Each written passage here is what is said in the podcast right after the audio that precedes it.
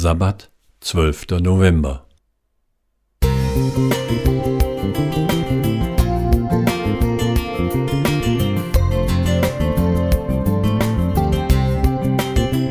Ein kleiner Lichtblick für den Tag.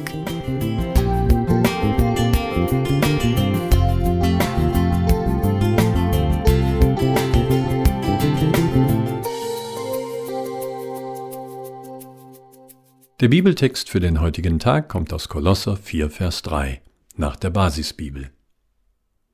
Betet dabei zugleich auch für uns, dass Gott uns eine Tür für sein Wort öffnet.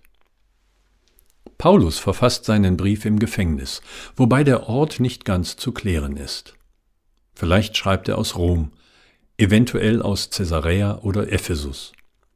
Seine Situation ist wenig komfortabel. Sein Augenmerk bleibt aber weiter auf die Verkündigung des Evangeliums gerichtet. Und so lädt er die Kolosser ein, für ihn zu beten. Dass Verkündiger des Evangeliums durch die Fürbitte anderer Kraft und Mut bekommen, durfte ich auch selbst erfahren. Als junger Pastor besuchte ich eine betagte Frau aus meiner Gemeinde. Am Ende fragte sie, gibt es etwas, wo ich für dich beten kann? Diese Frage klingt heute noch in mir nach. Sie ist nach wie vor wohltuend, aufbauend und ganz anders als das, was ich Jahre später erleben musste. Nach dem Gottesdienst steht ein junger Kollege neben mir. Er hat gerade eine zweite oder dritte Predigt in dieser Gemeinde gehalten, und jetzt verabschieden sich die Gottesdienstbesucher von ihm. Und auch hier klingt noch nach Jahren ein Satz in mir nach, doch diesmal mit einem völlig anderen Zungenschlag. Deine Predigt war unmöglich.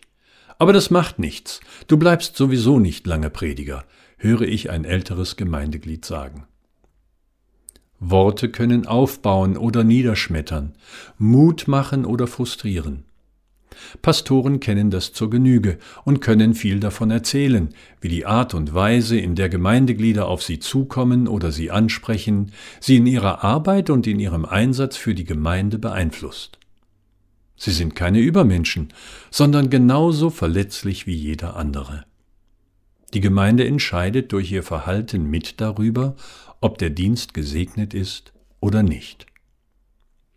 Paulus wollte die Fürbitte der Gläubigen, weil er wusste, dass er als Verkündiger des Evangeliums vielen Schwierigkeiten ausgesetzt war. Er wusste, dass er den besonderen Schutz Gottes brauchte. Gottes Widersacher weiß etwas anderes, dass er der Gemeinde großen Schaden zufügt, wenn er ihre geistlichen Leiter durch Angriffe aller Art entmutigt. Pastoren wollen nicht im Gewächshaus leben, aber sie benötigen die Fürbitte ihrer Gemeindeglieder, ihr Vertrauen, ihre Unterstützung und ihr wohlwollendes Interesse. So können sie Gott und der Gemeinde besser dienen. Wie kannst du zum Unterstützer werden? Heinz Ewald Gattmann Musik